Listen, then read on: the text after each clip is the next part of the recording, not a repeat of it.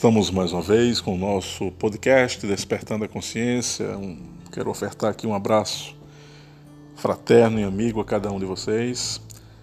E que nosso áudio hoje nós possamos refletir sobre a sabedoria cósmica e os poderes criadores do universo.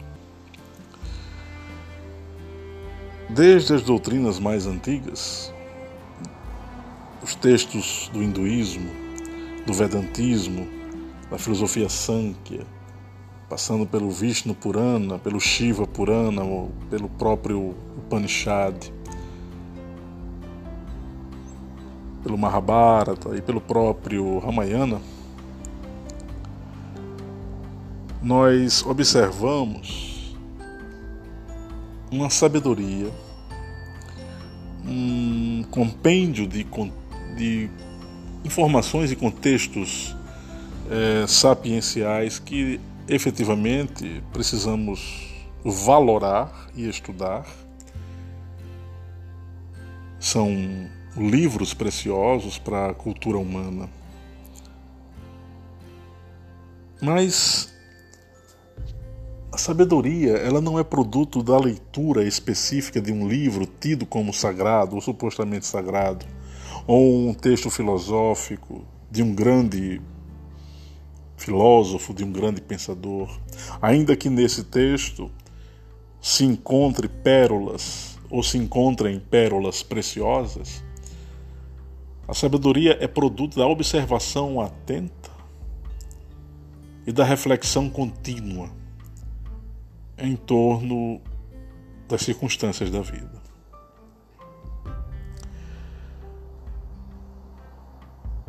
Para empreender uma trilha de mil milhas, é preciso dar o primeiro passo, como foi dito por Kung Fu Tse, Confúcio. Para iniciar uma jornada cujo fim não se observa, já que, em tese, segundo as doutrinas evolucionistas do mundo espiritual, há apenas o processo evolutivo em curso, tendo uma origem no tempo, mas ela se desenvolve para além do tempo e do espaço, em função até mesmo do fato de nós sermos seres espirituais, conscienciais, atemporais. Assim se registra nesses mesmos livros que eu citei há pouco, como também na própria experiência pessoal e espiritual de muitos, incluindo a minha modesta experiência. Eu, particularmente hoje, compreendo e sei, em função das vivências que tive, que esse corpo é apenas a manifestação de uma ideia. É apenas uma projeção holográfica baseada num construto temporal ilusório. Eu não sou esse construto, mas eu preciso me utilizar desse construto para poder potencializar ou exponencializar qualidades e desenvolver fundamentalmente aspectos que me possibilitem a imersão de algo novo. E quando eu falo em mim, eu estou falando, obviamente, em todos nós. Pois bem, há uma sabedoria implícita nesses registros que nós fazemos nas experiências da vida. E essa sabedoria cósmica que transcende a relação do homem horizontalizado, já que exige-se uma verticalização do ser, essa sabedoria cósmica ela só pode ser devidamente compreendida, devidamente assimilada, se dois aspectos forem respeitados, isso pelo menos em minha perspectiva. O primeiro aspecto, para que se efetive uma sabedoria cósmica universal, ou uma sabedoria espiritual, ou uma sabedoria genuína, é a superação da necessidade de crer em algo. Pois que se nós cremos, nós estamos estabelecendo, um critério fixo de verdade e, portanto, nós nos estacionamos naquele critério. Então, se eu acredito é, nas palavras fidedignas dos textos bíblicos, ou do Alcorão, ou do Bhagavad Gita, e eu não me permito questionar nenhuma linha, nenhum traço, nenhum parágrafo desses livros, não há razão é, ou não há motivos para que eu me preocupe, me preocupe em evoluir, já que em tese eu já encontrei a verdade. E os poderes criadores do universo são muitos. Essas forças criadoras do cosmos, que nos textos gnósticos, na chamada filosofia noturna das doutrinas ocultas, e agora mais recentemente, através do espiritismo filosófico, da própria teosofia e mais recentemente ainda, com o surgimento do livro de Urântia, do livro controverso, polêmico, mas absolutamente magistral e cheio de informações interessantes do, do mistério de Belecina Vilca e da própria revelação cósmica aurida por muitas mentes que já conseguiram perceber que esses poderes criadores do universo precisam atuar em conjunto com a humanidade para que essa condição criadora permaneça. E a revelação cósmica ela é produto é, da iniciativa pessoal do irmão e amigo Jean Valjean. Esses poderes cósmicos, eles é, estranhamente vão ofertando aos seres novos que vão surgindo no cosmos a condição de guiar esse mesmo cosmos. É lógico que, em isso sendo verdade, implica que esses poderes não são tão absolutos assim.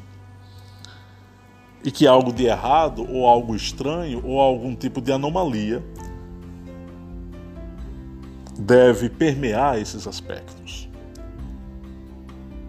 Muitos dizem, bom, você está querendo então afirmar que o acaso é que rege a criação, não há um propósito definido.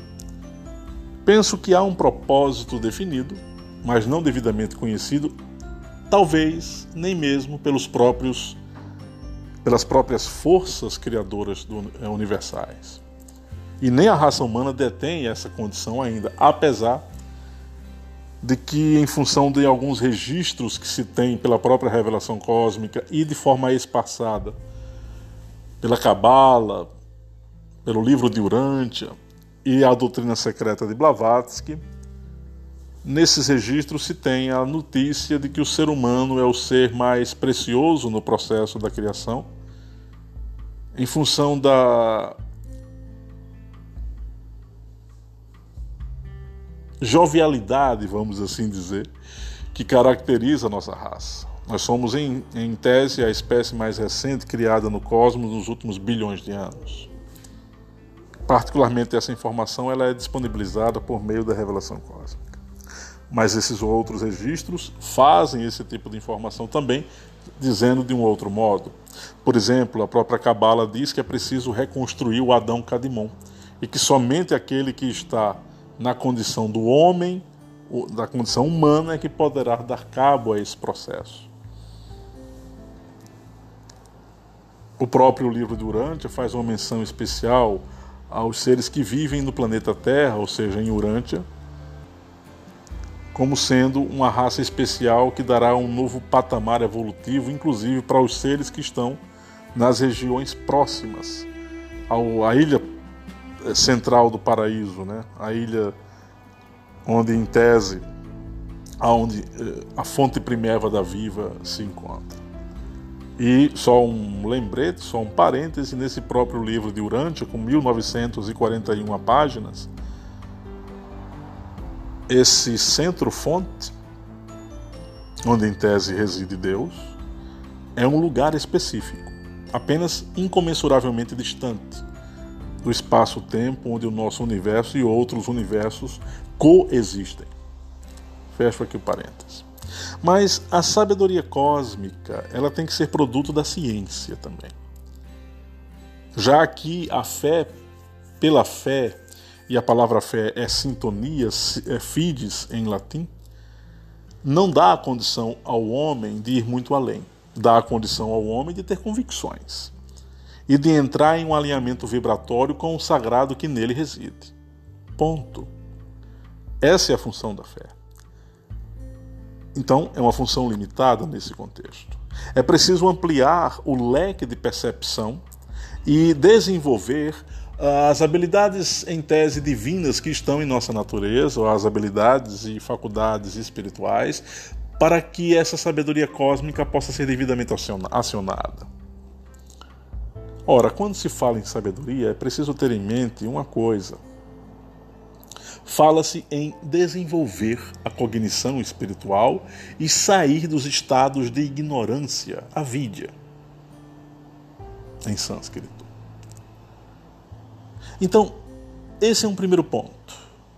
O segundo ponto para nós nos libertarmos da condição agrilhoante é desenvolvermos um estado emocional superlativamente refinado e suave. Se precisamos desenvolver a reflexão e o discernimento para atingirmos níveis de consciência menos preso à condição material, desenvolvendo também a vontade acionando o desapego, né? precisamos também assumir uma condição emocional mais madura. O desenvolvimento ou a expressão de sentimentos elevados. A própria condição de atingirmos uh, uma, um estado de compaixão, de respeito ao outro, especialmente de respeito àqueles que pensam diferente, é condição sine qua non para que a evolução se processe e para que a própria sabedoria se instale na mente dessa singularidade espiritual, dessa individualidade espiritual, desse ente informacional, dessa unidade de informação do cosmos. Cada um de nós somos unidades de informação do cosmos. E isso porque é a informação o grande alimento e combustível que mantém o universo funcionando. Informação essa produzida por todos os seres, em especial os seres complexos, dotados de autoconsciência, que estão espalhados por todos os universos que possam ser devidamente compreendidos e conhecidos. Então, nós estabelecemos aqui dois critérios para entender a sabedoria cósmica e passamos muito rapidamente sobre, ou falamos muito rapidamente sobre uh, os poderes criadores do universo. Mas se nós quisermos efetivamente falar em poder criador do universo, nós teremos que falar da humanidade e falar dos seres que ajudaram a criar a raça humana, e não foram poucas as espécies ou grupos de seres ou hierarquias que se imiscuíram nesse processo desde os Anunnaki, onde magistralmente Zachariah Sitchin, consultor da NASA durante anos, já desencarnado desde 2011, pôde nos ofertar através da tradução das tabuletas sumerianas, especialmente em obras como Gênesis Revisitado, uh, e em especial o Livro Perdido de Enki. Há outras obras também, obviamente.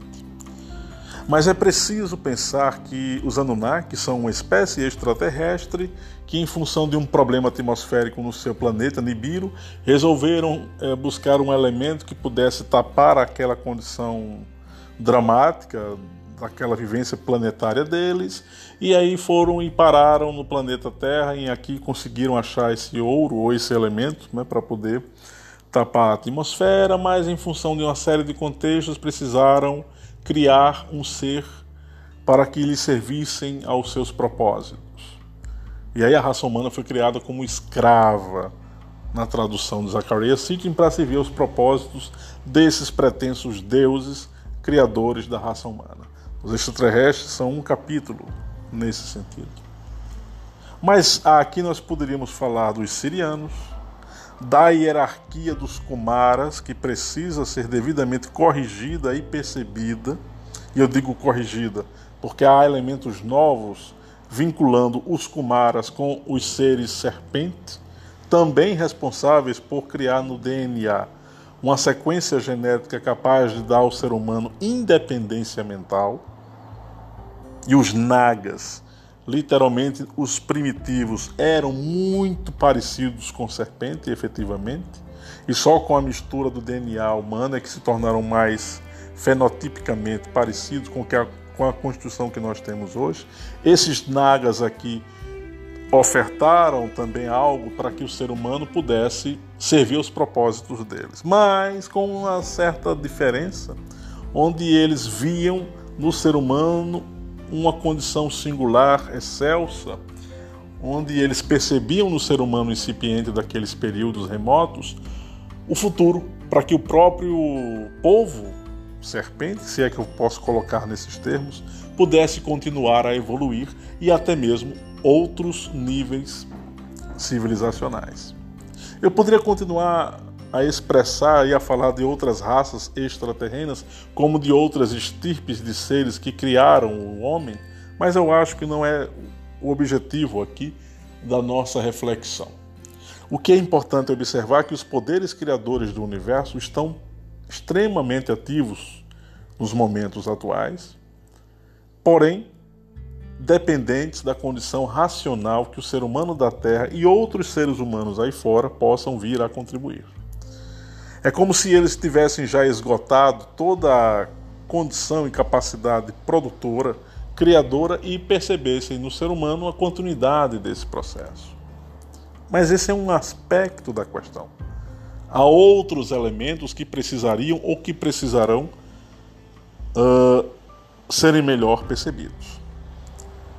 A sabedoria cósmica e os poderes criadores do universo. Esse tema só pode ser entendido se nós observarmos o surgimento há 2400 anos atrás, bem recente, não é? Da cultura helênica, do pensamento grego quando sistematiza a própria filosofia. Mas antes dos helênicos, os povos hiperbóreos e os druidas há mais ou menos 19, 20 mil anos atrás, já desenvolviam uma espécie de cultura mental intensa que dava a eles a condição de realizar várias percepções sobre a realidade cósmica. Portanto, eram povos que detinham essa condição pensante de buscar a sabedoria, de vivenciar algo que transcendesse, que transcendesse a mera condição horizontal da vida. Mas se nós quisermos também remontar a um período mais recuado, milhares de anos antes dos hiperbóreos, e paralelo a eles também com o tempo, porque os lemurianos pertencem a um tempo bem anterior aos hiperbóreos, mas que também participam deles e chegam até a Atlântida, os lemurianos, a, através do modo como as meninas ou as mulheres eram educadas na Lemúria, e a mulher tem um papel importante porque é através dela que as primeiras chaves éticas, as primeiras noções de bem e de mal surgem na civilização humana. Mais tarde, bem mais tarde, uns 2.500 anos depois do fim da Lemúria, do afundamento do continente lemuriano, e já na Atlântida, uma parte considerável de um grupo de mulheres, todas elas vão formatar as Amazonas, né, guerreiras mulheres, e, esse, e, elas vão, e elas irão criar um código de conduta baseado naquele princípio antigo dos lemurianos, que era observar a natureza e afastar da mente aquilo que fosse fora dos padrões da natureza. Ou seja, observar a natureza e não se tornar falso, e não atribuir valores inexistentes ao fluxo que a vida expõe e de certa forma impõe. Esse era o pensamento daqueles povos antigos. Recuperando um pouco disso e fazendo um processo mais complexo ainda, em termos de doutrina filosófica, é que surge o taoísmo, não com Lao Tse, com seu Tao Te Ching, e nem muito menos com o I Ching, que é um livro oracular, mas com a doutrina do Yin e Yang, que irão formatar o I Ching depois dar a base aos pensamentos de Lao Tse e Chuang Tse. Dizem que o pensamento filosófico do Yin Yang é tão antigo quanto a própria humanidade, até bem antes, e que esse tipo de reflexão filosófica, em tese, foi, entre aspas, exportado de uma realidade paralela ou de outros mundos para a condição terráquea, para que o humano daqui pudesse entender o que efetivamente significa o jogo de dualidades e os aspectos incongruentes da condição universal. Um dos elementos importantes para que nós observemos e venhamos a constituir algum nível de sabedoria amealhado em nossa alma é perceber os paradoxos que regem a própria criação. E na observância dos paradoxos, através desse jogo de dualidades, bem, mal, certo, errado, alto e baixo, nós vamos é, observando que a própria dualidade ela é falha, para determinar os valores evolutivos de um ser, de um grupo de, de seres e até mesmo da própria realidade em totum. O que eu estou tentando dizer é que a sabedoria cósmica ela tem que ser o produto da superação das noções entre o bem e o mal, o certo e o errado, visando a própria compreensão e visando a própria superação, repito, dos valores do yin e do yang, do sim e do não. Quando você se observa dentro do jogo de dualidades, você é capaz de superá-lo ou de superá-la. E a autoobservação é um outro elemento, é uma outra técnica absolutamente necessária, pelo menos em minha perspectiva, para que nós venhamos a não deixarmos mais com que essas forças determinem o que nós devemos ser. Não há necessidade e não haverá necessidade do ser humano cultuar deuses não há agora e não haverá no futuro. Houve no passado. Houve no passado porque de fato éramos muito mais ingênuos e nos fascinávamos com muito mais intensidade diante do espetáculo, vamos assim dizer, de seres exóticos que apareciam aqui na Terra com as suas naves ou com os seus campos áuricos absurdamente incríveis, nos uh, gerando ou criando em nós a expectativa de que esses seres poderiam guiar a própria evolução. De fato, alguns deles têm até essa função, mas eu repito, a condição espiritual do ser humano da Terra e de outros planetas, que também são humanos,